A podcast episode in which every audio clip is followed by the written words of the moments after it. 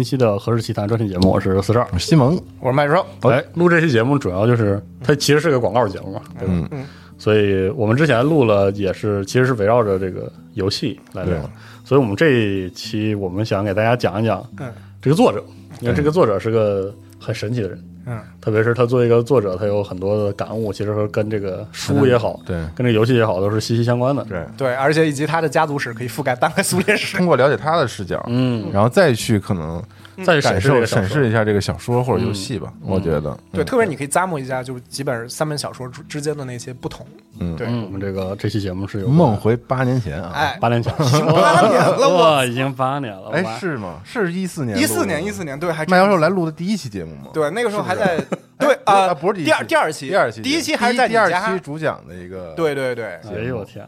啊！叫对地铁中的社会嘛，当时。是那时候专程搭一趟高铁来北京，而且那个时候还在那个还在还在东庸创业谷那儿对对。那个办公室里头，那个时候就集合办公室还只有四个人，是的，那时候哎，那时候四十二都还没来，那那时候是在是在公司录的吗？是在公司录的，我操，一四年，对梦开始的地方，哎，对，那前前段时间不是那个现现在那个 Idols 那个蒙特利尔不是被收购了吗？对对，然后就是很有可能那个 Deus 收 Ex 要重置嘛。啊，那那个时候就是那天来来集合，我就录了一期是地地铁，一期是杀出重围。对对对杀出重围录了四十分钟左右。对对，哦，哇八年前，我天，真可怕。梦开始那是是。没错。我们这期梦要结束了呢，对，今天是我们在办公室工作的最后一天，是这样。希望北北京疫情能有好转。明。天就封锁了。明天啊，哎我们这期是一个地铁的节目，哎，对，因为我们合适，我不知道这期节目什么时候上啊，嗯嗯，这是给我们合适即将上架的这个地铁有声书。再版的嗯。这版文本的这个有声书，嗯。和之后我们可能还会卖的书籍做了一个广告，然后书已经卖了，啊书也卖了，对对对。我们在节目上线的时候，对对对。嗯然后早就卖卖了很久了。嗯，然后这个有声书也要上，对，呃，就是感谢各位的支持。嗯，然后我们这期呢，主要就是在讲讲这个地铁的嗯。作者，对嗯。这个作者是个很传奇的老哥，对，嗯，还是请麦教授也不算老哥吧，好像跟咱岁数差不多啊，大一点大哥啊，嗯，大哥吧，对，嗯就是他，对他做的事儿挺多，他这一生，然后而且是一个，他不太像老派的作家，像像像托尔金可能就在大学教书，然后写写著作，然后再再把嗯精灵宝钻补完，然后他做了很多事儿啊、就是是一个经历比较丰富，而且就可能对于我们当代的年轻人来说，可能会觉得更加亲切的一个人。嗯嗯，他全名叫这个德米特里阿里克谢耶维奇格鲁霍夫斯基啊，我们就呃简称就之后我们都叫德米特里吧。好 Dmitry 啊，对，这个他的这个，我们这次我找到他的这个生平的很多资料呢，主要来自于二零一五年的他一篇俄文的一个访谈。访谈，哦对，然后啊，也非常感谢现在有这个网页这个文翻译本翻译，对，然后然后大概看了一下，呃，八九不离十啊、差不多知道他的一个生平，非常非常的有意思。那么我们首先要从他的成长环境说起，他他家人太有意思了。首先，他的父亲，他父亲是当时南斯拉夫国家广播电台的哦编辑兼记者，而且呢，他平时就在家呢还要兼职文学翻译。那所以呢媒体人，对，就是他媒体人，而且再加上也是一个知识分子吧。嗯，然后呢，他所以那个德米特里很小的时候，可能两三岁的时候，他印象中那个画面就是他，呃，就是他父亲他会他是把塞尔维亚塞塞尔维亚文的诗歌翻成俄文。哦，对，所以就是说，哦。呃，他就是德米特里小时候就看到他老爸呢坐在厨房里一边抽着烟。一边呢，在奥林匹亚打字机上噼里啪啦的那个打字，嗯因为你知道那个奥林匹亚是那个机械式的打字机，嗯。是。所以呢，你会你看到机械打字机打出来的那个东西呢，都是呃油墨的那个那个重度是取决于你那个敲击那个键盘的那个力度。对，所以就你经常看到深浅不一的字儿，就是那是纯机械打字机。然后他就看着父亲这样噼里啪啦那打字，一根根的抽烟。然后呢，德米特里他就每天等着他老爸，三四岁等着他老爸去上班。等他老爸一去上班之后呢，前脚刚跨出家门，他就冲到打字机前面哦摆弄摆弄，塞一支白纸进去，开始噼里啪啦开始打，学着他爸的样子，可能三四岁啊，对他可能这个字都还没认全，嗯对，哦但是他就开始打字儿。那么，但你要知道，小孩子的那个手指是非常细的，哦，而且你想老式打字机，它的那个键盘是圆形的，嗯，那所以那个键盘之间呢，其实是有很大的缝隙的。对，所以他小时候经常他稚嫩的小手指会被卡进去，然后他就把这个手指给拔出来，然后经常就皮都会蹭破，所以他说我很小时候就领悟到写字 写作是一个苦难的过程。说的对啊，对，那么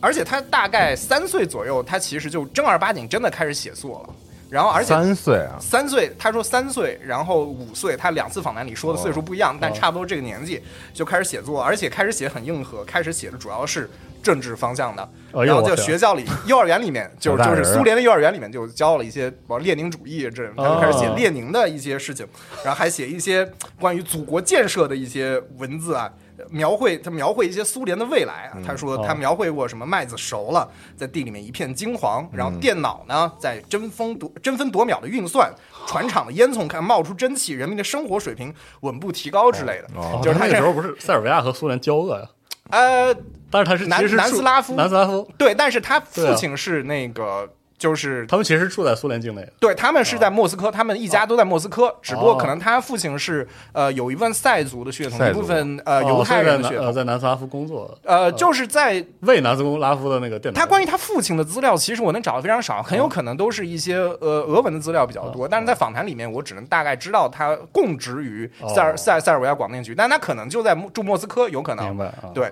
嗯。然后呢，后来他老爸换了一台电动的打字机，哦，好然后他就把这个机械的给他儿子了，他哦，对，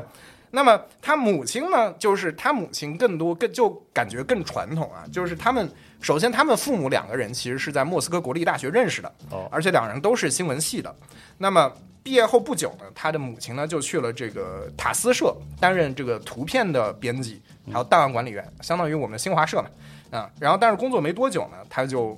就是跟他父父父亲完婚，然后就怀孕了。嗯，然后呢就开始休产假，生下了这个德米特里。但德米特里很小的时候，他就是一个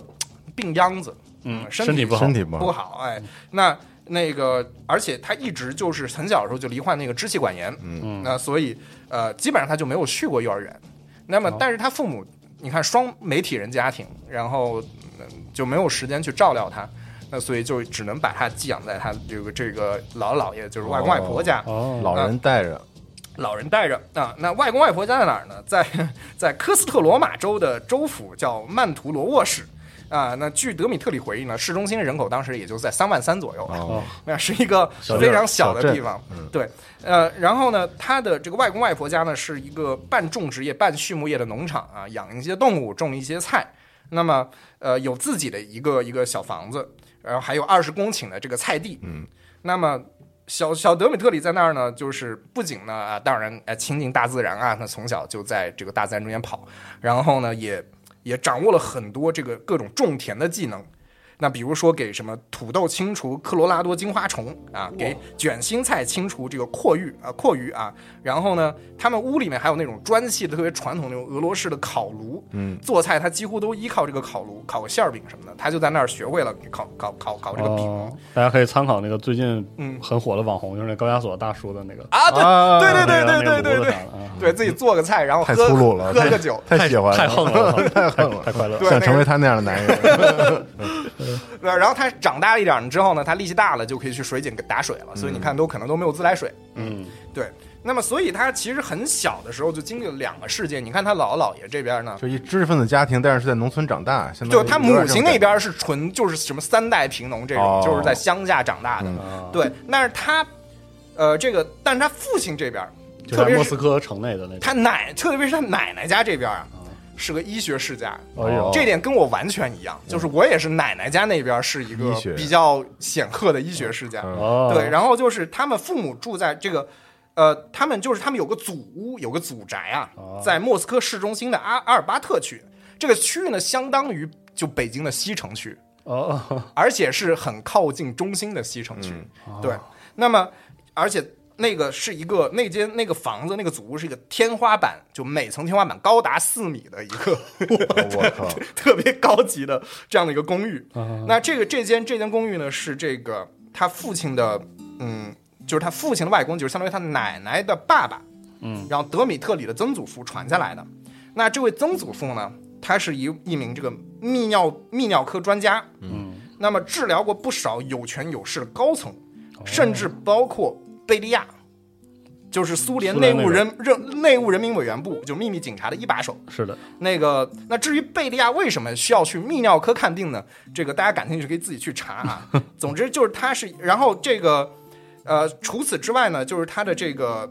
曾祖父还有一个好朋友叫米隆沃佛西教授。那么这个人呢是斯大林的专属的医生。哦，然后呢，熟悉苏联历史的朋友可能会知道啊，这个人他就是这个这个沃佛西教授，他是一一九五二年到一九五三年之间有一个非常轰动一时的案子，叫做医生案的被告之一。那么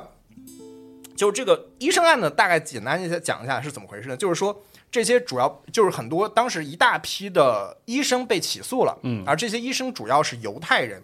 那么他们被指控呢，害死了安德烈亚勒亚历山德罗维奇日丹诺夫、亚历山大这个谢尔盖耶维奇谢呃谢尔巴科夫等这一系列的国家领导人，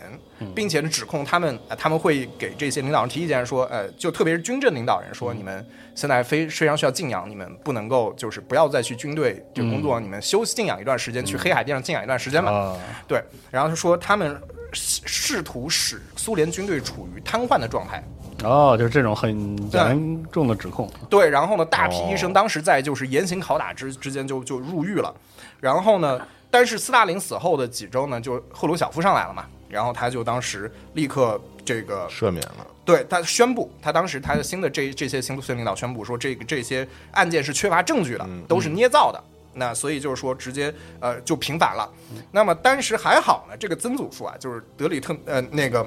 Dmitry，Dmitry 的他的这个这个这个曾祖父啊，呃，在东窗之事发之前就因为中中风过世了。哦，也不知道是幸运还是不幸，那总之就是，所以没被牵连到这个事情，他们家就没被牵连到这个事情进去，哦所以就没有他们家继续安然无恙的哦继续在这个公寓里面生活。那么在他这个曾祖父还在世的时代呢，这个整个的这个公寓是一个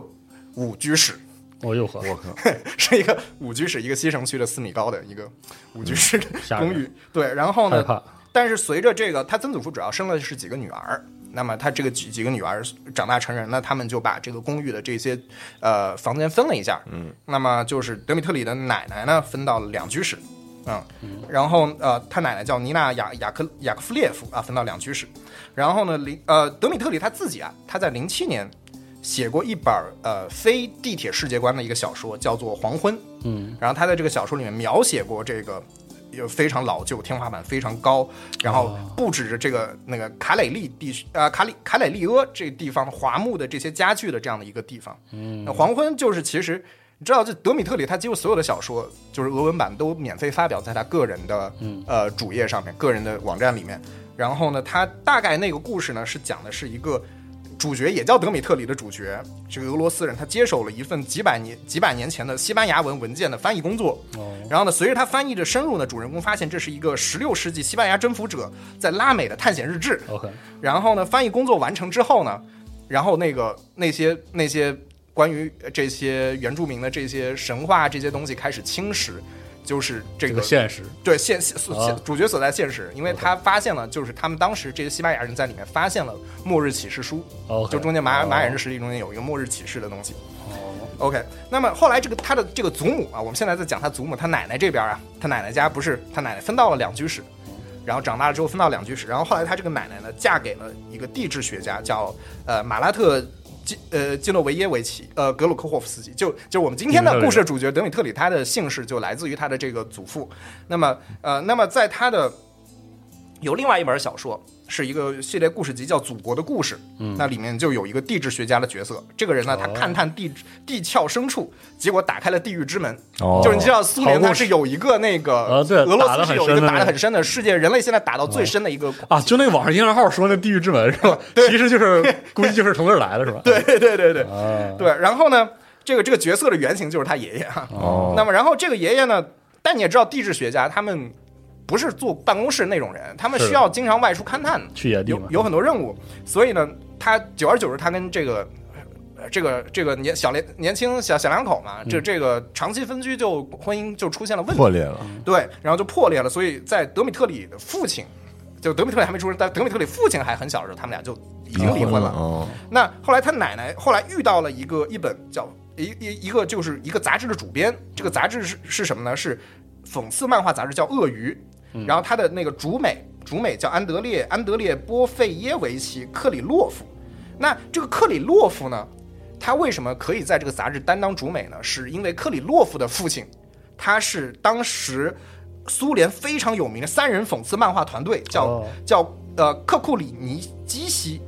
的一员。哦，就是他们是整个团队在创作很多讽刺漫画，他们当时就特别是二，就是就是你就就理解为就特别像藤子不二雄，就是、啊他们是一个双人组。对，那么他们这个三人组在二战之前就全苏联闻名了，而且当时他就是给这个鳄鱼供稿，他画了很多什么讽刺希特勒啊、纳粹的一些漫画。嗯，那么这个，所以这个德米特里的这个继祖父啊，我第一次发现这个词儿叫继继祖父祖就是他的奶奶后爷爷。离婚了，对后爷爷，对。啊对，然后呢，跟德米特里其实是很亲近的，那么经常给德米特里讲故事，因为他自己是一个杂志主美，而且他父亲是一个这么。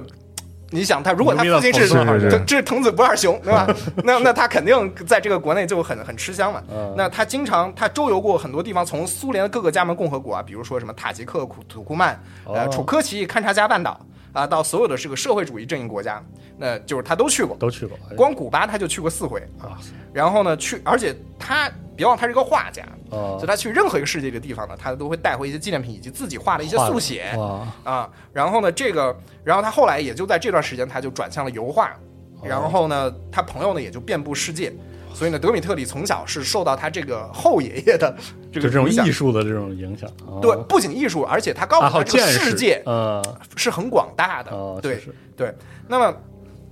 德米特里他一家三口呢，并不住在这个祖屋里面，嗯。他们住在莫斯科的西北角的叫那个斯特洛基诺区，呃，可能位置相当于北京的可能海淀，哦，那 可能这个位置嗯对。偏一点啊。他住在一栋非常普通的十六层的公寓里边，面积呢也就三十平，地上呢铺着非常便宜的这种人造材质的这种呃棕色的地毯，嗯，而呃然后还家里面都是一些罗马尼亚产的一些家具。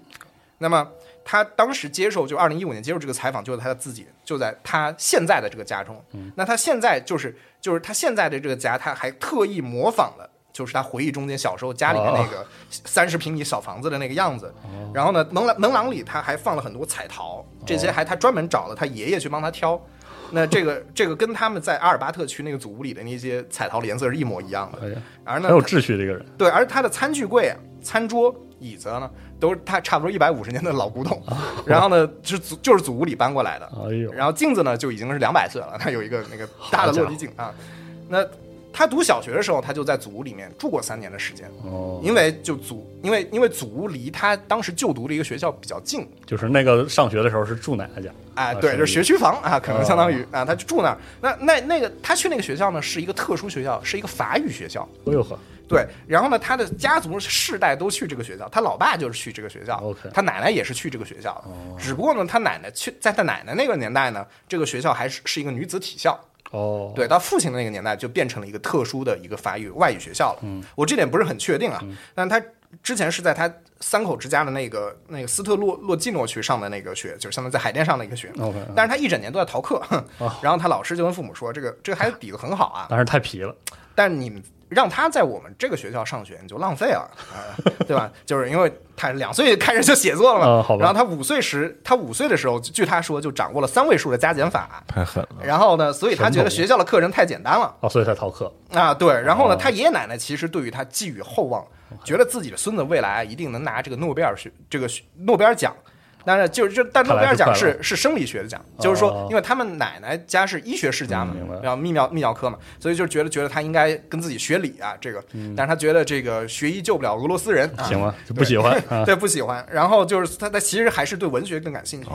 他觉得，他觉得他自己天赋呢，其实没有他爷爷奶奶觉得那么神，只是呢，他因为他这个受过高等教育，爷爷奶奶老是陪他一块儿做功课。所以他就显得他啊懂得比同龄人多，比较聪明。但实际上他觉得自己脑袋也就也就这样了。后来他去转学了之后也这样，然后呢，他从从小就跟课上跟同学交头接耳，然后呢，这个到了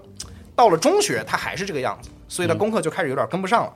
多数课呢都拿了三分嗯，那这个苏联的这个成绩，他最后的这个评评分，最后最后呃成绩单上就出现五分，满分就是五分，就是优秀相当于五分，良好是四分，三分就相当于及格的分数。及格，对。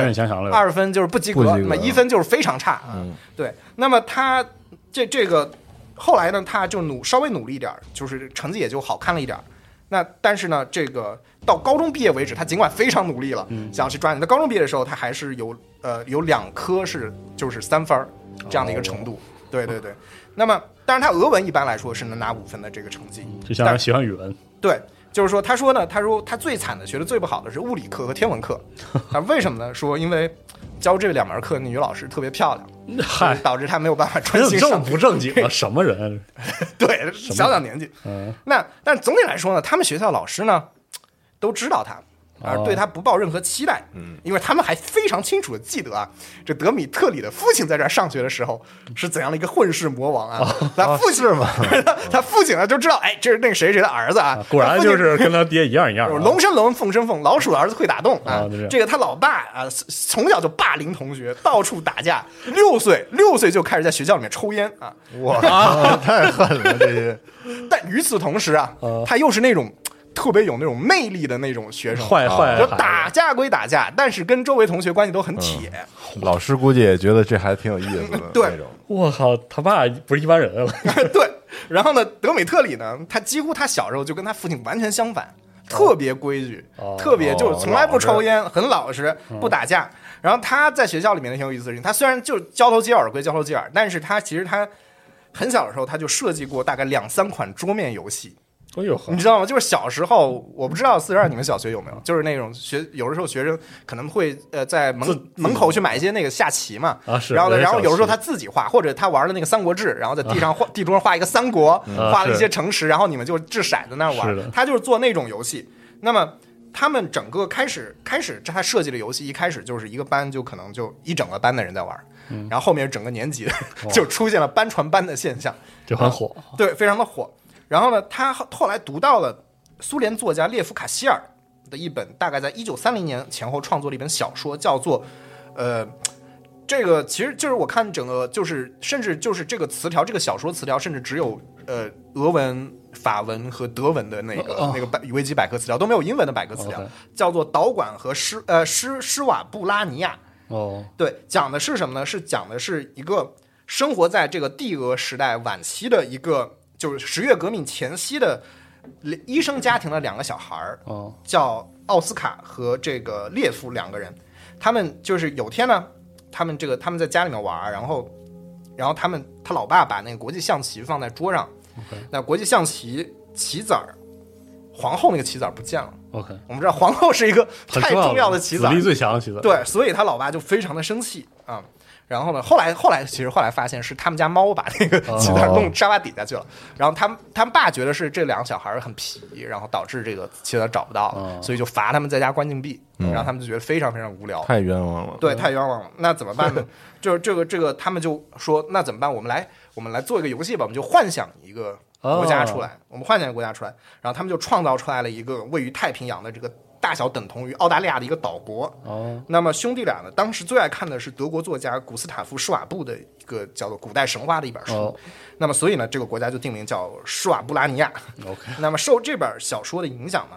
这呃就就是这这个他们就开始创创造出了这个就世界观那套东西。对世界观什么啊货币系统啊，这个政府机制这些，所以呢，受这本小说影响，德米特里跟他的朋友呢，也就开始一葫芦画瓢的，也设定自己的呃哦这个国家世界，创造了各自的国家货币体系、各种外交关系，甚至开始发动战争。那么很快很快呢，这个班级同学就创造了各自的这个国家。很快就需要联合国了。啊哎，没有错。除了他在学校里面就是在纸上玩的这些东西呢，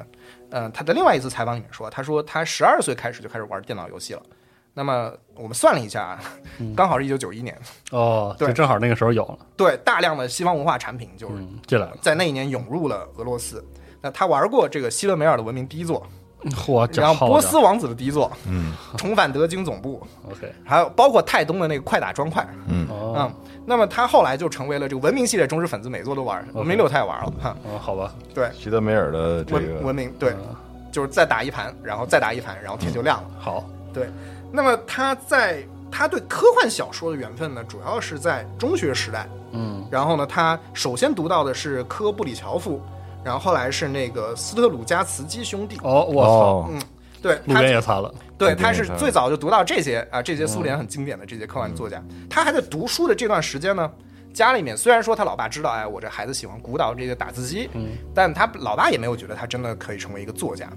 那那他老爸特别希望他以后呢可以学金融或者学经济学，哦。他，会觉得这个你更适合你。嗯。对，那么他高中毕业那年呢，其实是一九九六年啊，那个时候苏联解体已经解体了五年了。嗯那么那个时候，俄罗斯联邦呢开始向整个世界展开怀抱，就那个时候的就冷战也结束了嘛，嗯，就所以就是整个世界的单极全球化，嗯对对对，就有一个上升期那，就对，没错。那么所以说出国那个时候对于俄罗斯人来说就变得非常的容易了嘛。嗯那么再加上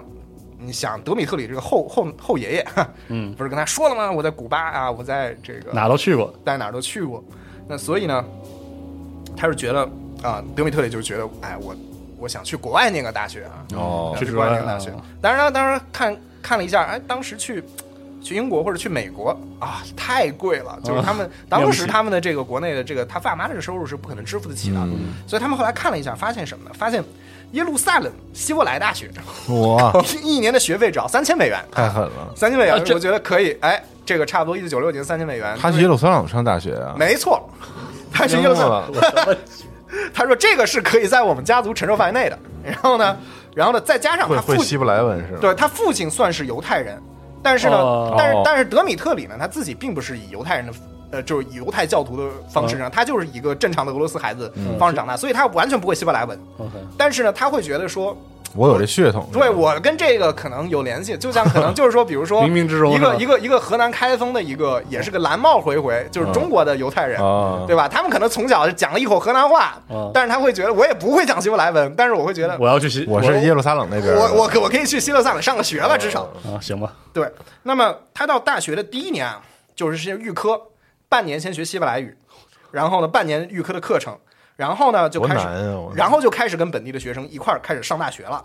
那么他原本呢是想跟父母一样，这个学新闻，嗯因为他父母是在莫斯科国立大学新闻系认识的嘛，嗯，呃，希望学新闻，但是呢，耶路撒冷大学当时就是希伯来大学，并没有单独的新闻系，嗯，那只有一个非常庞大的一个社会科学院，就是说你可以直接进这个社社会科学院里面。然后呢，呃，对，就是那是一个学院嘛，就像什么传理学院什么的，嗯你进去呢，你进去你可以选修两个专业。哦，他就进去了。那么他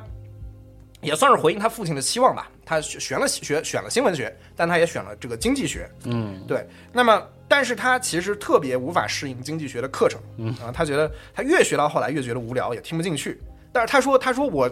我我特别努力，你知道吗？老师长得特别好看，又开始，就又开始了 就这出啊，我就坐在每节课我都坐在第一排 OK 我就看着老师，什么也没听结果还是睡着了。哦，就老师这么好看讲东西，我都不爱听。那老师再难看点儿，我可能就更惨了。我觉得我就是不适合。就所以那怎么办呢？就是然后呢，他说他说这个他在那个经济学经济学里面还有那个统计学课嘛，他说就是噩就简直就是噩梦中的噩梦。然后他而且再加上教学用的是希伯来语，他又学了刚学了半年。就要听一些经济学的这些受不了，是得睡着。嗯啊，对他他觉得这个不行，所以他后来放弃了经济学，转修呃转修了国际关系。哦，对，那么还好，他新闻学的课程学的一直是不错的，而且呢，这个而且这个新闻学的这个呃以色列的新闻学教育是跟呃俄罗斯不太一样，就是他没有跟欧美也不太一样，就是他没有设置。文学之类这种什么写作类课程，这种比较基础的课程，嗯它直接就是那种特别应用的课程，哦就就是比如说什么大众传媒啊，包括新闻新闻学有关的这些心理学啊、法学啊这些东西。你作为一个记者，你可能会被卷进官司里面，你该怎么应对？就是这种哦非常很实用。非常实用的这样课程。那他进大学的时候呢，德米特里去刚去耶路撒冷的时候才十七岁。他父母就从小跟他描述啊，我们当时大学的这个玫瑰色的这个生活啊，这个多么的多么的美好啊！周围同学怎么打成一片啊？男生坐一起喝醉酒，做一些蠢事啊，谈恋爱这些事情。哦那么，那么，所以他对这个事情一直很很有期望。但是他到了耶路撒冷之后呢，就发现呢有一个问题，就是以色列的公民啊，他们高中毕业之后，无论男女都要收首先服几年兵役。对是啊，对，然后服完兵役呢，都已经二十一二岁了，哦，但是二十一二岁还不够，啊这些以色列人反正整体也比较有钱，服完兵役，他们觉得要环游世界一下。哦，gap year 了就，对对对，然后呢，进大学的时候，多数人都已经二十三四岁了。相当于已经长他们七八岁，长德米特里已经这个俄罗斯小子七八岁，啊，就没有什么玫瑰色的这个大学生活，对对阅阅历这个就这些人阅历也已经更加丰富。你想，一个十七岁的小孩和一个二十五岁的小孩，对吧？你就很难说呢，就是这中间很难有很多共同语言。那么，而且呢，他们这个以色列，他觉得以色列人的意识形态啊，特别介于阿拉阿拉伯人跟美国人之间。嗯，他们有些地方特别像阿拉伯人，有些特别像美国人。那么，但是不管怎么样，跟他这个俄罗斯人都是有一定的距离的。嗯，好，所以呢，他们整体上是，他虽然说整体上是喜欢，他回忆起来说，啊、那个大学的回忆是个很好的回忆，但是他就觉得我一时时刻都觉得自己是个异乡人。哦，还是得回家。对，然后呢，二十二岁的时候呢，他终于大学毕业了。那么，然后他就直接去了法国里昂的这个欧洲新闻频道，就 Euro News，、那么开始担任编辑的工作。后来呢，呃，转成了这个通讯记者。那根据他自己说呢，就是说他所有他需要掌握的事情，他刚到里昂的前几天都已经学会了啊，怎么去编辑新闻呐、怎么去做这个剪切啊这些事情。然后，所以他之后是特别顺风顺水。那个时候他已经掌握了四门外语，哦，对，，所以呢，再加上希伯来文、英文、俄文、对，可能还有个法文，法文嗯法文，对对对。哦。家里有人会吗？对，然后呢，再加上就是这个，他们整个欧洲新闻、欧洲新闻频道的那个记者团队非常的国际化，所以呢，他觉得，哎，他在中间，你看找法国人讲法文，对吧？啊找犹太人很好，啊对对对，找很吃得开，对对对对对，没错。然后呢，他不仅吃得开，而且他这些外语技能可能以前都是属于那种书面层面，他就得到很好的锻炼嘛，哦每天就跟人聊天嘛，啊，对，所以他也得到很好的磨练。那么他刚到这个这个欧洲新闻的那那前些日子，他过得还是很开心的。但是呢，他后来慢慢的觉得，就是他们的那工作的内容太太单调了，繁琐，啊，比较没意思，就是很事务性的一些工作。嗯，然后后来他又去了德国之声，然后呢，就是去了那个德国。然后他就是在去德国那段时间，他心情也不是很好。哦，他在那一段阶段苦闷的时候，实在没事儿干，他想起我高中的时候有一个创意还没有写完，那就是地铁二零三三。哦地铁二零三三是在德国写完的。哦，是吗？对，然后他工作三年之后，他就哦，高中时候的点子，对，他是高然后大学毕业之后，在德国写完了。对，没错。然后呢，他工作，他总之他在欧洲整个西欧工作了三年之后呢，回到了俄罗斯，然后就加入了那个今日俄罗斯。那他主要负责是广播节目，哦，对，广播节目，录电台，对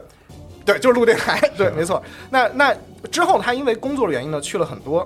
这个很多常人很难抵达的地方呢，比如说北极嗯和这个切诺贝利。哦，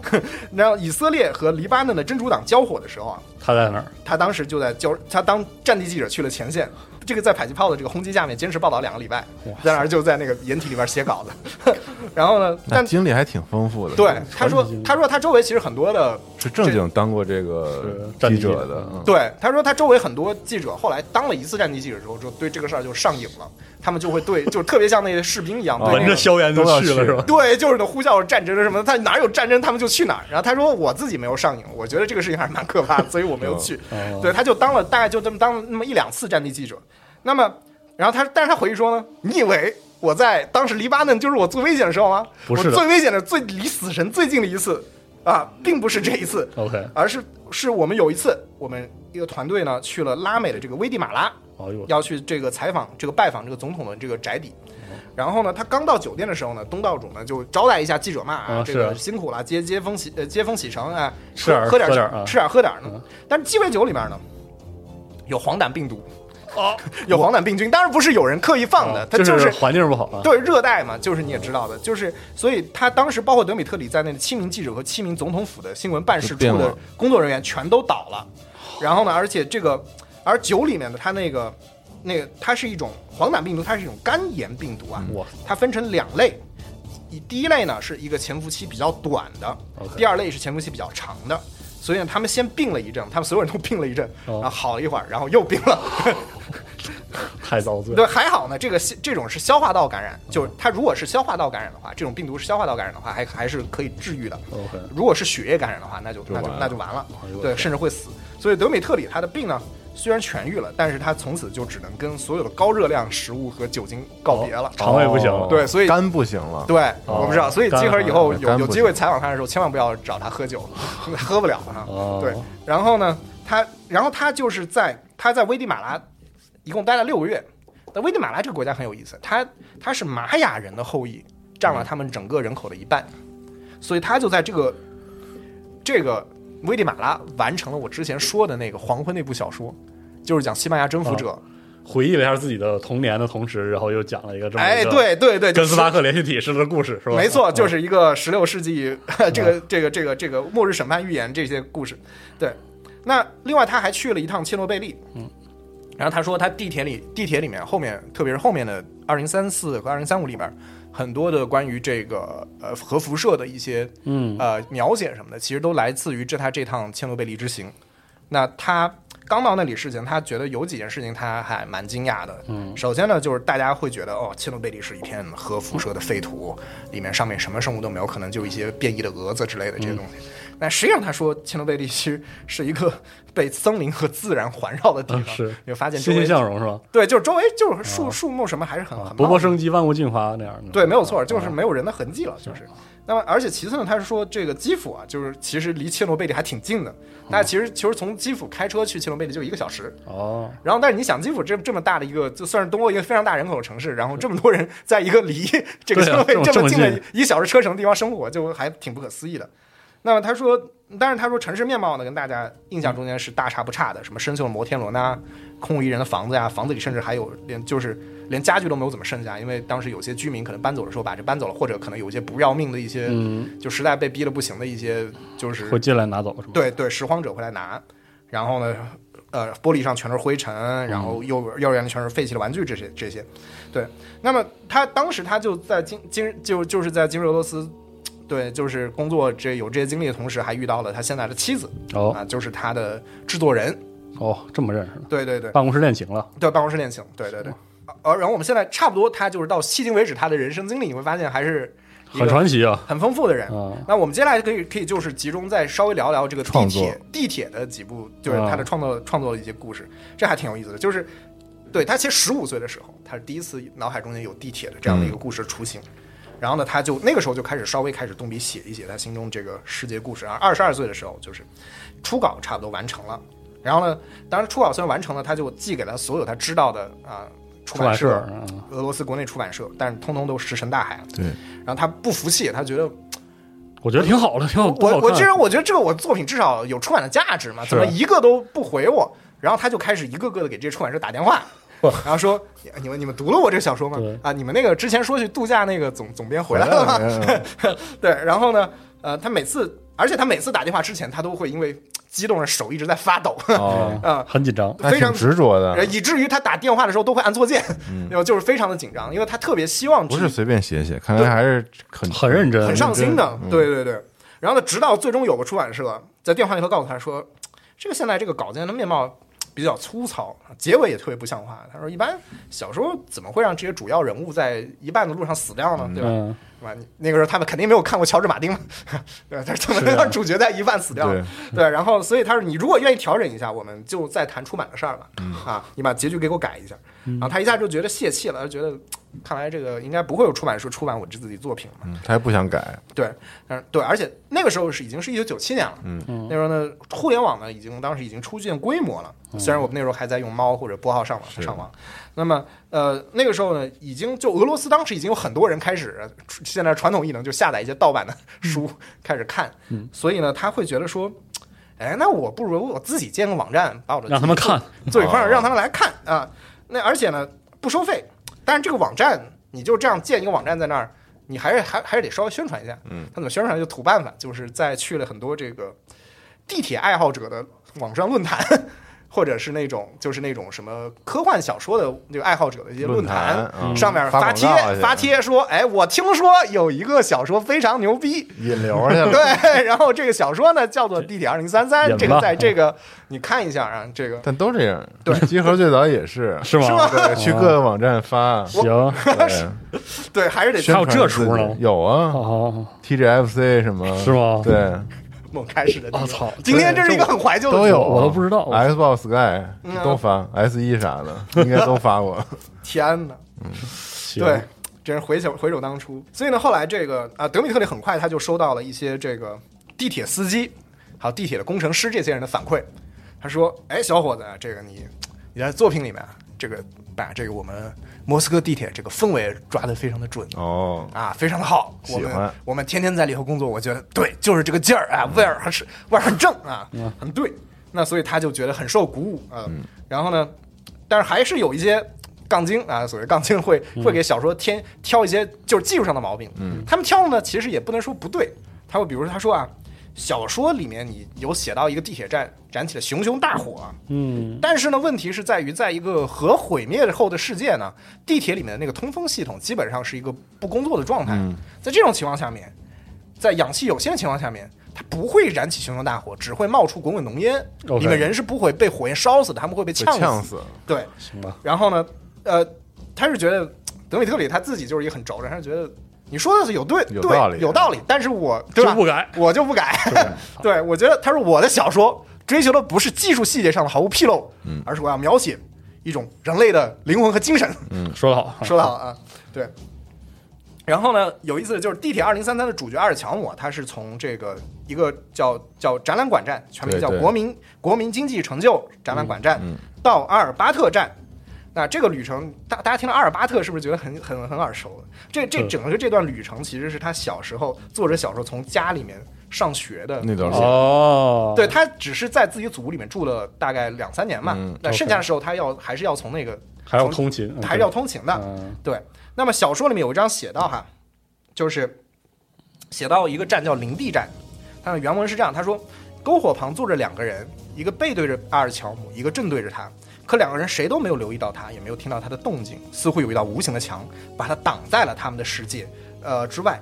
然后后面有很长一段对话，就是这两个人在那儿对话啊、然后呢说了很多传闻的事情。然后后来阿尔乔姆也加入他们的对话，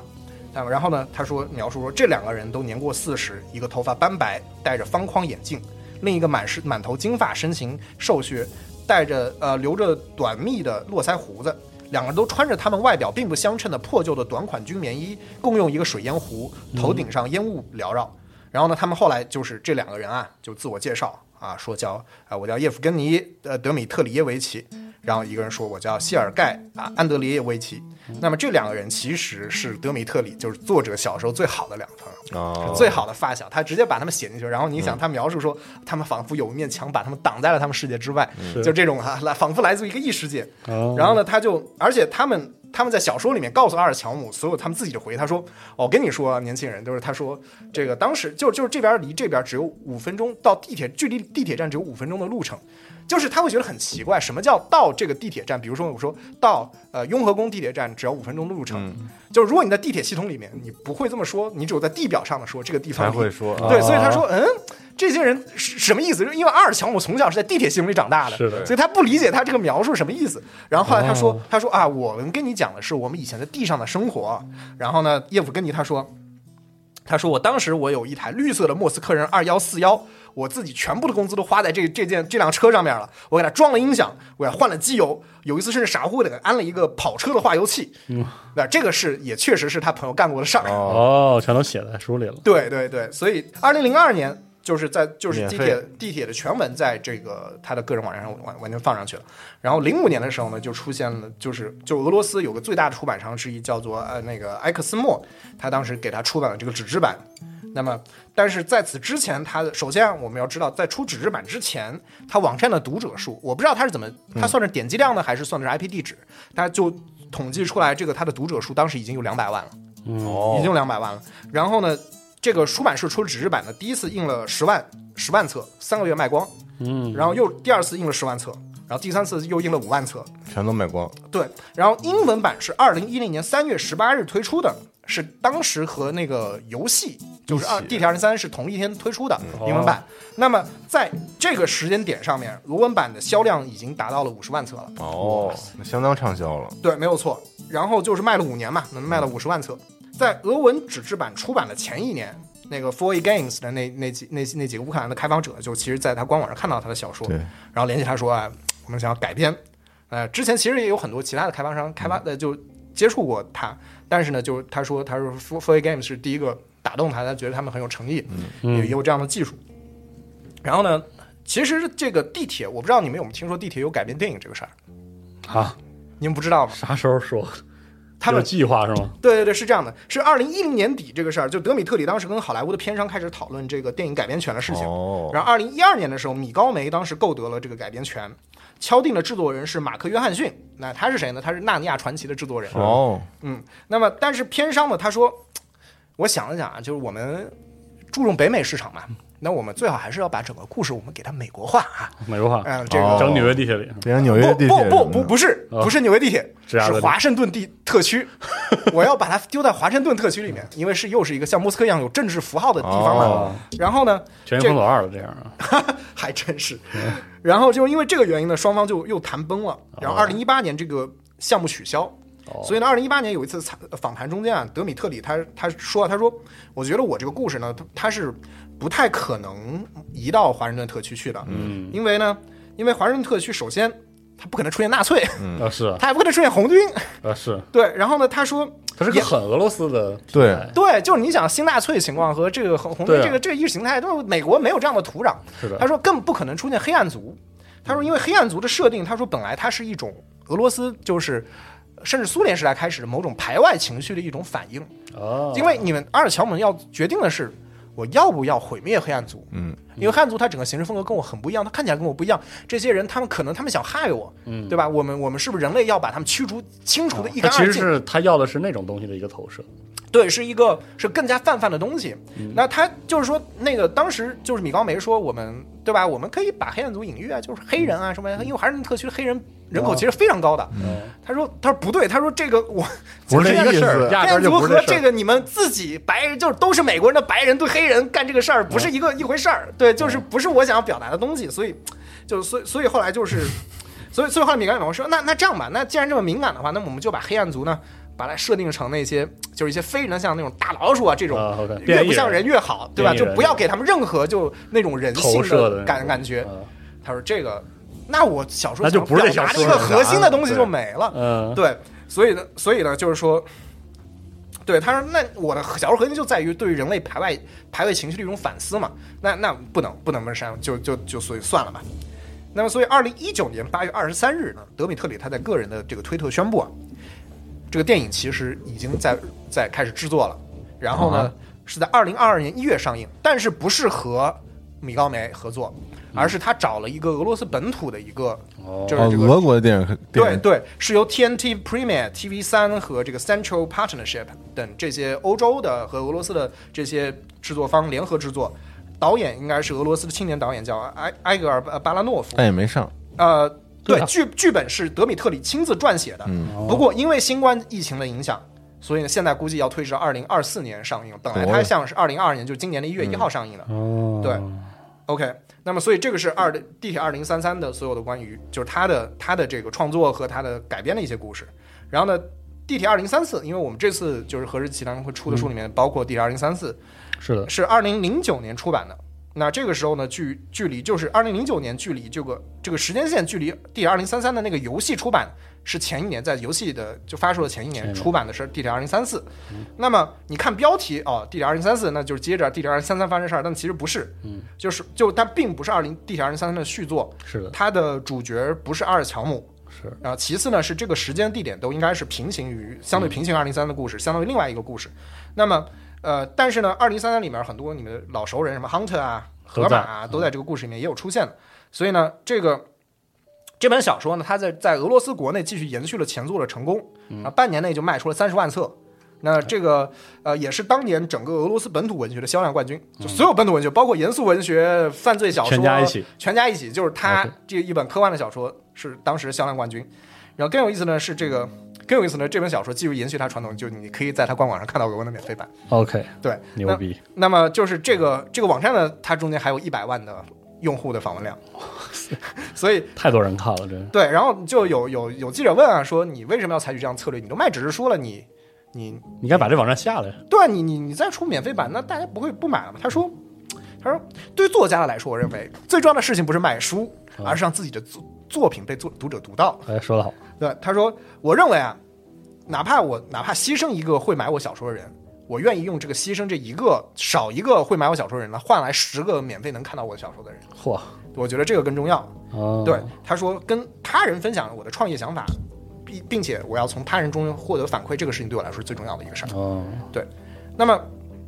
在当时，而且他当时还把这个东西做成艺术项目，然后他当时邀请了这个俄罗斯电子音乐和嘻哈音乐家叫 Do 呃叫 Dolphin 就是海豚，嗯，然后为这本小说还做了一个原声，所以在哦他的那个网站上你是能听到的，听到原声的，还请到了这个叫叫 Anton 呃 Grachko 的这个呃艺术家，就是我们会把那个他那个 Art Station 的那个页面放到我们的时间轴里面，然后他让他给这个小说画了一些油画，多媒体创作。对，他是个多媒体创作，可以啊，对，那么就但是相对于这个呃地铁二零三三，你看我们说了啊，游戏啊，这个这那的都，这这个电影啊，但是地铁二零三四就是有点改编，就有点这个姥姥不疼妈妈不爱的这个意思了。是就是 Four A Games 他在筹备地铁二零三三的时候的续作，他说：“哎，这个二零三卖的很成功，嗯，我们要再做一做。”那么他们会觉得二零三四这个这本呢，它不是那么适合改编成这个射击游戏，OK，他就找作者找找德美特里商量了一下，后来德美特里说：“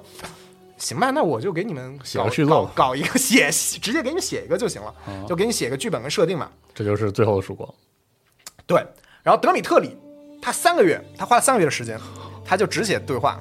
他在 Excel 文档里写，就是我不知道，就是就是反正我之前就是就是很多游戏的那个文本，包括本地化，就极乐迪斯科也是这样的，就是它是个是个格，是是个个 Excel 里面啊，是。是 Excel 里面做的。那么你知道 Excel 它底下，哎，我不知道中文怎么说，就是它底下不是就是有一个工作工作表，对，工作表一个个 sheet，对吧？对，它有三千多个工作表，哇，他他写了三三个月写了三千多个工作表的那个不同场景的那个对话。这人简直对，然后他就想到说，哎，他说我觉得我想写的内容远远已经超过了一个游戏的内容量了，是那怎么办呢？而且而且这个也太过复杂了，而且主题也太过成人化了，就不是很适合游戏。那所以呢，他就决定说，那要不这样吧，我还是先跟他们商量一下，把游戏的那个内容框定一下，OK。然后呢，就这些我先赶紧把游戏的文本给你搞定了。OK 但我完整的，我脑子中间这个创意啊，我完整的我要另外写一本小说，OK，这本小说就是《地铁二零三五》。哦，所以地铁二零三五和最后的曙光在故事上其实是联系，其实就是你可以理解有关系的。地铁二零三五的前前面一大半部分是地最后的曙光里面故事，哦。然后但是地最后的曙光里面有一些小的细节之类的一些人物，可能就是只有在小说里面才有，哦。游戏没有出现。对，但是跟二零三四没有关系，所以就时间顺序来说，其实是阿尔强姆的故事是二地铁二零三三，地铁二零三五，OK，地铁二零三四跟阿尔跟他没关系强姆这个没有关系了。嗯。但是归乡也跟书没关系了，对，归乡跟书柜没有任何关系。就专门就在对，所以不是大像大家想象的二地地铁二零三三是游戏地铁二零三三，然后最后曙光是地铁二零三四，然后的那个归乡是地铁二零三五，不是不是这个不，是不是这样的，对对对。嗯然后呢，这本小说，然后他后来出了这个地铁二零三五，他写完了嘛，嗯，然后呢，他的。然后这本小说宣传就跟游戏同时展开了，说，哎，我们小说里面有一些故事游戏里面你可能还玩不到，对吧？嗯但是我们这个故事大概差不多的，所以你可以买这个游戏，再买这个小说，可能还有什么孔宝包，我也不知道。OK 对，那么地铁二零呃呃二二零一五年三月份的时候呢，地铁二零三五以章节形式这又非常德米特特特点，它免费刊载于一份免费的地铁报纸，叫 Metro 的这个地铁报纸上面。哦然后这份报纸发行遍及以圣彼得堡为首的俄罗斯七座最大的城市。OK，然后呢，三个月后又出了这个俄文的纸质版。哦，对，然后以及同时，它的地铁上呃，它的官网上面也是还是能免费看到。哦其实就是相当于一种很很丰富的出版形式，对，没有错，哦没有错，就是很有想法的人。对他，他还挺有想法的。他表示呢，就是说，他后来接受采访表示，《地铁二零三五》将会是我最后一部地铁世界观的小说了。啊，是吗？写写给我写顶了。对，他说，他说的阿尔乔姆的故事，以小说的标准来看，已经相当完整了。嗯，他说呢，但但但是他说我，但我不排除以其他媒体形式延续阿尔乔姆的故事，所以才有《地铁归乡》嘛。哦，因为他并他只是说所以才有在我们的核聚变上他说的那个话。对对，就是他就是他，所以他之后就不会出再出这个小说了。他反正他觉得他不会再出这个小说了。哦宁可出点，比如说电影、游戏。对对，没有错，没没有错，没有错。那还有一点呢，就是说他在二零一零年之以前，他就启动了一个叫做“地铁二零三三宇宙”的项目。哎呦我去，所以呢，呃，所有以前你但凡是，特别是这这点，我其实也是可以跟中国的大家说的，就是所有你没有任何出版过任何作品的新人作家，嗯就是呃，或者是音乐家、画师，你都可以参与这个项目。啊，是个共同创作。哎，对，它就是 SCP 哦，基金会，是它有这个意意思，你可以就是给他投稿，嗯。然后他就可以把你的最好，但是你需要俄文版，但首先在俄文俄文以俄文的形式，在它官网上面可以刊载就这个世界观下的故事，而且他会定期举行投票，票数最高的五部作品在那一年将会获得出版的机会。社区联合创作的是没有错，没有错。我们的梦想。然后迄今为止，俄文版至少已经出版了，我数了一下，四十三部作品。就是二零一零年的第一版非俄罗斯作者的作品，也是以俄文形式在俄罗斯出版的。作者是一个苏格兰的作家，叫叫叫叫 Grant Mac Mac Macmaster，然后他写的《布列颠尼亚二零三三》，写的是格拉斯哥地铁的故事，哇，来来来劲了，哎，是不是？来劲来一个苏格兰的故事呃，。这感觉有点意思啊。对，然后呢，现在世界观覆盖的领区域包括莫斯科、圣彼得堡、什么克拉半岛、哦摩尔曼斯克、基辅、顿河畔、罗罗斯托夫、萨马拉、叶卡捷琳堡、夏诺夫哥罗德、格拉斯哥、莱斯特、伦敦、约克、谢菲尔德、波罗的海、英吉利海、大西洋、非洲、南极洲。你看到听到很多海洋，是因为在这座里面就是那个大海，就是很多就是因为气候巨变，这这个海域好像都被冻住了。哦，对，然后还有罗马、米兰等意大利城市，还有什么巴黎、克拉科夫、华沙这些城市，就是现在一共四十一本，就是其实也非常丰富了。对，不知道就是我们能不能有朝一日能够读到这些？是感觉很有意思。对，但现在就主要是它官网上俄文。对，那说回地铁二零三五，就是作者特别当时因为正好是处于二零一五年，正好处于那个呃。哎，最后曙光好像已经发售，但是就是他正好，他就是他他二零三五正好距离二零三三年写完，正好是十年的时间。嗯，然后呢，而且就是你会发现，第二零三五的故事也是离就是阿尔乔姆也是长了岁十年，嗯对对对。然后呢，主角切回了第一座阿尔乔姆。然后呢，他说他说我把这个十年的成长的感悟呢，都写到了故事里。哦，他说呢，他说第一本小说《地铁二零三三》讲的是一个年轻人在这个世界上，在生活中寻找找寻属于他自己的位置，嗯想要理解该要相信什么，不该相信什么，这就是他旅程的目的。同时，他还要保保卫自己的家乡，就是展览馆站嘛。嗯，那么在地铁二零三五年中间，就是一个十年后的阿尔乔姆呢，他有另外一个理想，他要把人们带出地牢，走向外面广阔的天地，走向太阳和天空。但是真的存在这样的地方吗？真的有人会愿意追随他吗？他说啊，请购买我的，啊请来 OK 对，请来看我的小说。说实话还挺有感染力的，真的。对，没有错。他说，他说他其实一开始他说我也是拒绝要写续作的。嗯 他说呢，地铁二零三三呢，他说给我带来了很多名望，他也确实改变挣了了不少啊。改变我的生活啊。但是现在他觉得，现在读起来，我觉得还是比较青涩啊，比较幼稚幼稚的。对，那么他说续写续要续写这个故事呢，那说明是就是就是说意味着有可能要破坏以前的这种偶像光环，让读者失望。那做续作，他觉得就是太难了。嗯，那但是他最终还是决定我要写一个更加就更加 tough。更加啊艰难的这样的一个更加写实的一个故事，哦，那就就这个故事里面不会有以前那么多的甜美和浪漫了。那么他他觉得他觉得这个读者完全可以把二地铁二零三五看作是一个独立的故事来看，不一定非得读二零三三。就在各种方面可能都和二零三三不一样。对，然后他有一次他在做线下活动的时候见到了就是那些星座的读者，然后呢，他非常惊讶，发现中间有非常有相当比例的女女读者，嗯对，然后也有很多中年人，，OK，甚至还有一家子过来的。好，对，然后呢，他就问这个，他说，他就他说，我当时就问他们啊，说，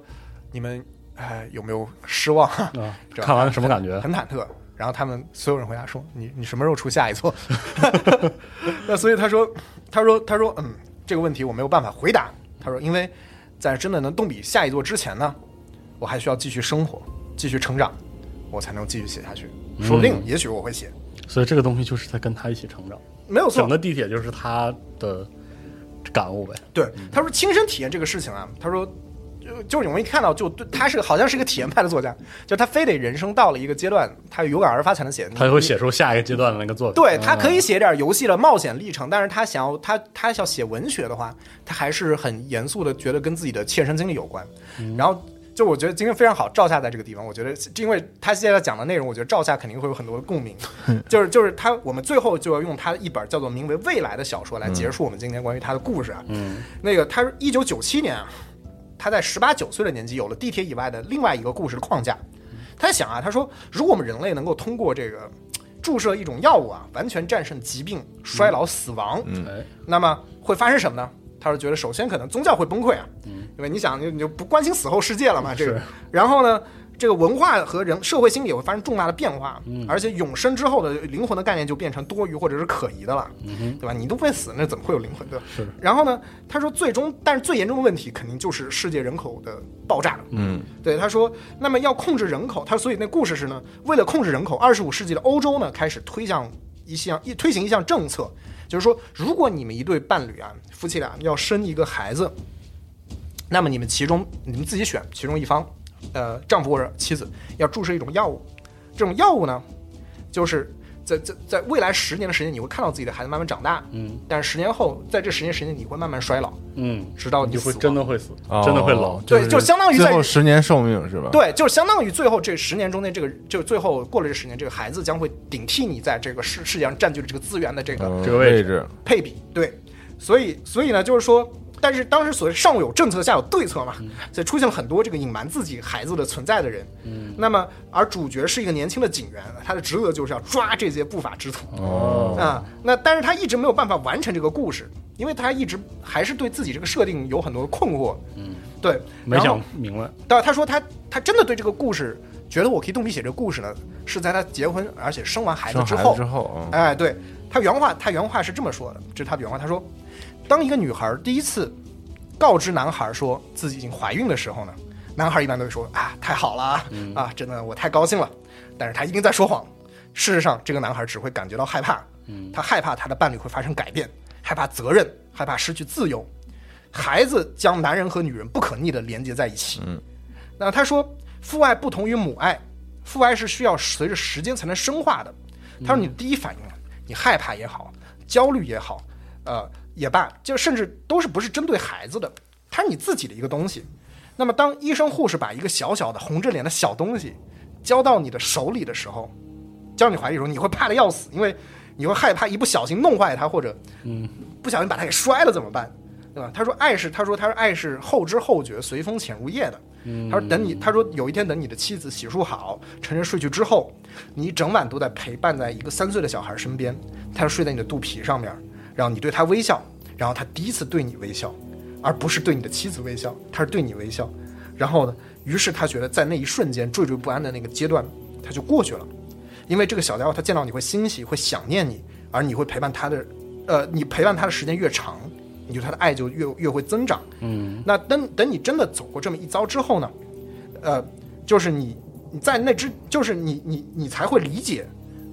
是有可能一个人你会放弃永恒的生命去选择一个孩子的。嗯因为他说，于是他说，在我的女儿艾米丽出生之后，我继续开始写《未来》这本小说。面面，这时候我就可以开始坦荡地面对读者，去坦诚我内心的感受了，因为我确实感受到了，对我相信有人可以放弃永恒的生命，为了这个事情变得可就是可他自己理解了对，没有错，没有错。嗯对，他说只要你就是，我觉得他说对我的感受就是，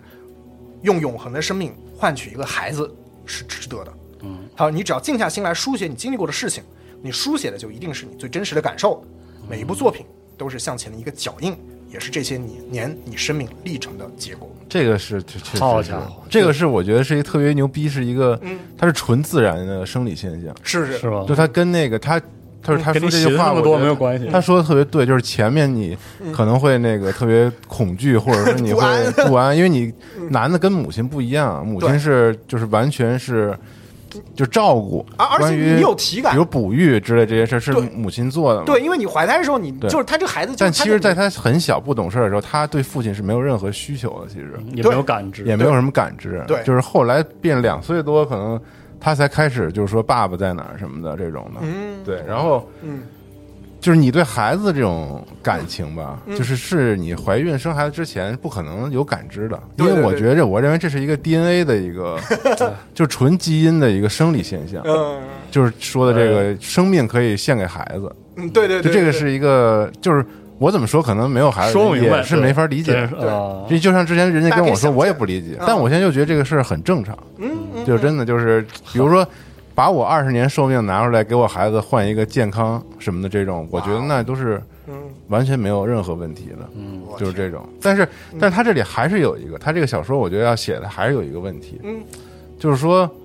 毕竟这么严苛管理整个的人类的人口的情况下嗯，他肯定是控制的是你第一次生育，嗯。但是第一次生育之前嗯的人如果没有经历过嗯，生育的话，他也不会哎，愿意，对对，你提出也很好，他也不会愿意去奉献十年的，就是说嗯。我自己给你就这最后个规则，最后的首先就把人卡住了。对最后个十年，嗯，我奉献了我的十最后的十年去为了养育一个孩子呢，哎对，我觉得这个也不成立，就是哎有意思，你发现了一个 bug，对对对，很神奇啊！这同时是作者他生了孩子之后他才有的，对，对，嗯，哎但是但是真的就第一次不会有呃人好神奇啊这么尝试，我觉得。哎有趣有趣，我觉得我们话题到了一个很有趣的话题，对，因为第一次这个玩意儿太重了，嗯。嗯，十年这太吓人这，太重了，嗯，太吓人了。对，但是你有孩子之后，你会觉得这这不算什么，可能。也也许也许我在想的是这样的，就是就是我 我想了一个找补的方式，就是说，因为他想他可能描述的可能很多父母他们可能也是不愿意的，嗯，但是可能他们就是比如说孩子就是出生了，对吧？对，对可能那个你就会愿意了，对，警察就在家门口了，你就是选一个，那那没办法，那那那就我对，然后然后呢，他可能就是就是就是给你注射，然后在十年过程中，你就看着孩子慢慢长大，以及你自己慢慢衰老，嗯你就可能有那个过程，你会慢慢开始你会觉得很后悔，我为什么要生他，我对吧？就又嗯但是后来又对，但是可能又越来越幸福死去，可能对对对，可能嗯是这样的。我现在说的让我对这个小说好他妈期待。对对对，就是不知道能不能能不能引进，能不能嗯引进，是吧？我觉得这个小说会很有意思，嗯，我觉得做一个作家真是嗯，很幸福。很幸福，啊！而且我觉得这这真是俄罗斯人这个套人文关怀真是对完全不一样。还是很叹为观止。很走心，人家录完之后想回去再打一遍。归乡是真好，归乡对归乡那 DLC 也好，大家一定要玩玩，玩的热泪盈眶，真的是。两个上校绝对要玩。对我真是我后来因为走的是心，就是他都是那种 是对国家的爱，对他妈嗯自自对自己孩子的爱，我我主要是这觉得种特别我我我大的那种感觉。对，我现在再再如果再补充一下对地铁的整个系列就是游戏的那个感觉，嗯。我就觉得它作为一个第一人称射击游戏，而且它它是重叙事的，对，它跟它很打动我，然后它跟其他比如说欧美的嗯。对。也很打动人的第一人称射击游戏的故事相比，比如说泰坦泰坦佛泰坦佛二，哦，还行就是那种脚本的演出，就是他们都给我完全不一样。对他跟我巨强都给我巨强烈的冲击，但是他们嗯。就那个结构完全不一样，就是嗯。就有点类似于它是两种折射率的玻璃嗯。那种感觉。嗯嗯。我就不知道为啥，我就觉得，比如说我玩习惯了那些就是《使命召唤》也好或者什么，他们那演出，就我就觉得他们是嗯。很很很浓烈的、很厚重的，然后这个就是颜色很艳的嗯。那种感觉。但是我玩地铁就觉得这个特那个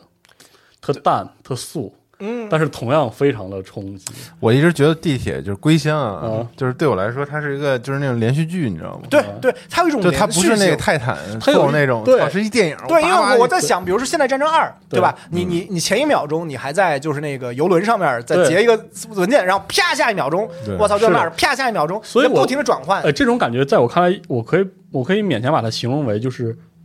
剧、嗯舞台剧、歌剧和嗯电影的那个差别。就是电影其实是符合它那个结构的，或者符合那个创对你作法论你你你看那个，就是今天不是刚放那个那个那个那个《碟中谍七》嘛？啊，对啊就是你看每一集《碟中谍》，对吧？我今天在迪拜塔上，我明天在上海那个高楼上面，对吧？每一集我就给你最最刺激的这个东西。但是我觉得地铁就是特别像那个一幕一幕的，真的是就是巨剧稳的对，特别是归乡，对吧？对，呃，特别是归乡里对，面前前面两座还是一个比较呃很很想复刻复现那个欧美的那个射击游戏对对对，但是那种电影化的，对，那个归乡就特别像剧，就每个人但凡因为他没有那种镜头了语言，对对对，就是它全都是你走过去的时候才会触，发，就特别像那个互动互动戏剧，就是对啊，对对对，特别它有那种你一路过他，他开始演了，然后对他并不在乎你是不是盯着他看，对对对对，然后他那个台词他就在那发生着。我靠，那那两个人物就已经开始互动了，对。然后就使得这个游戏吧，你就觉得最好，就是它它那个叙事的结构里是充满空间感的，就是对，而且那个人与人之间充满那种动动感、律动感，就是那 dynamics，就是他们中间是是那种动态的，就因为他们人与人，比如他关心他，他不在乎他，然后你是能够感觉到那空间，而且就是你只要你一旦触发，它就停不下对，来。而且这个故事我觉得它不是呈给我的，嗯，就它不是那个，就是我我的意思就是像看电影什么的，你买了票，然后我要服务你那个感觉，它就啊对。更像那个有作者作者的那个主体性的对对然后就是我这是我要告诉你一个故对，事，然后我在边上确实在在看的欣赏它，然后我觉得嗯。我操，这故事是很好，而而且你想，这些所有这些 NPC 的这个衔接都是在，比如说你非常孤独的一段旅程探索，你你那一关你搜集了很多东西，然后你做完了主要任务，你回到车上，然后在那一刻你又感觉到片刻的宁静，因为在车里就回家哎，然后有人就对。真的自然而然他们就开始互动起来，哇操！而且运行的地铁又有一种安全感，你知道，就这个不会有任何的战争爆发，你就安心的去对。跟大家互动，你就听白痴把他所有的台词儿说完。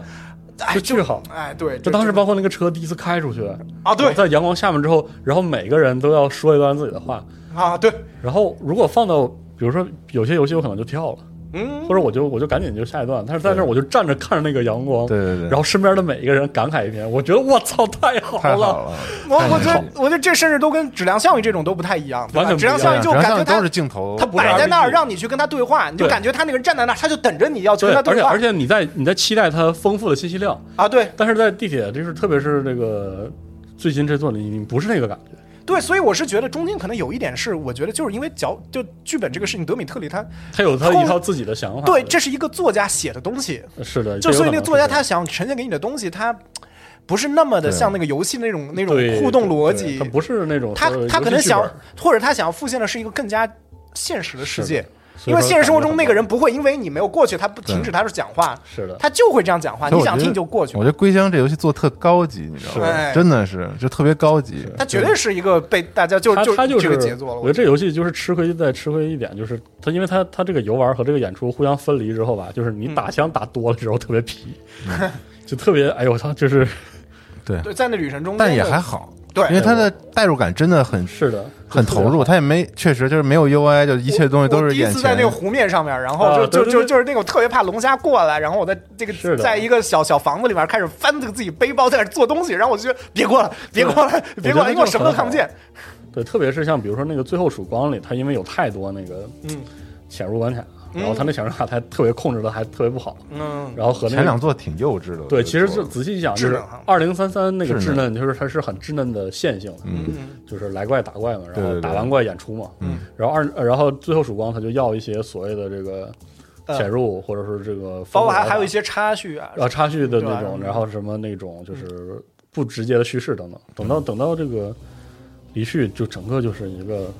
说不上来那个等那感觉，就就很棒。嗯，特好，这游戏对真大家一定要玩。对，因为尤其我觉得归乡跟前两座还不一样的，就是前两座可能你除了身边几个队友之外吧，就是就就是你在不停的到一个又一个地铁站里面不同对，有点像那公路片那节奏。风风土人情。但就是说，但归乡就是说，他首先他你周围有一大帮子人，嗯，就这帮子人他也会跟着你一样，过了一些地方，他们会有一些新的感慨，会有一些新的这些东西，他就是有一些人陪伴在你周围，你就感觉没有那么孤独。是，真好。所以第一座就是，所以像他说的嘛，地铁二零三三是一个年轻人在一个庞大世界中寻找属于自己的位置，嗯，而地铁二零三五，他觉得他说的是，他要想想这些人重新带着带领着一群人一起嗯找到太阳，找到天空。很有意思，真棒。责任啊。对这个故事真是真棒。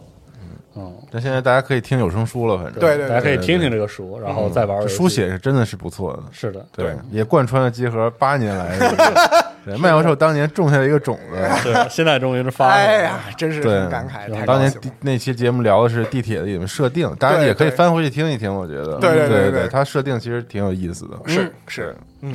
行，那我们这游戏也别错过，真的强烈推荐。是的赶紧逮逮着机会就推荐 你真好，归乡。而且讲真的，就是当时我为什么会来集合做节目，就是因为我当时我们就在 V G 上，我们我就是跟你聊的，就是这个这个小说。对我跟你说很多小说，就是说小说里面有，但是游戏没有有的事情。嗯然后当时希望就是抽着烟，然后说：“操，这么牛逼！”嗯 然后来做节目。对，呃，对希望大家嗯听得开心，对游戏玩的开心，对是吧？好哎，那么这期这个《何氏奇谈》的节目就先到这儿，我嗯们下期再见，拜拜。拜拜。拜拜。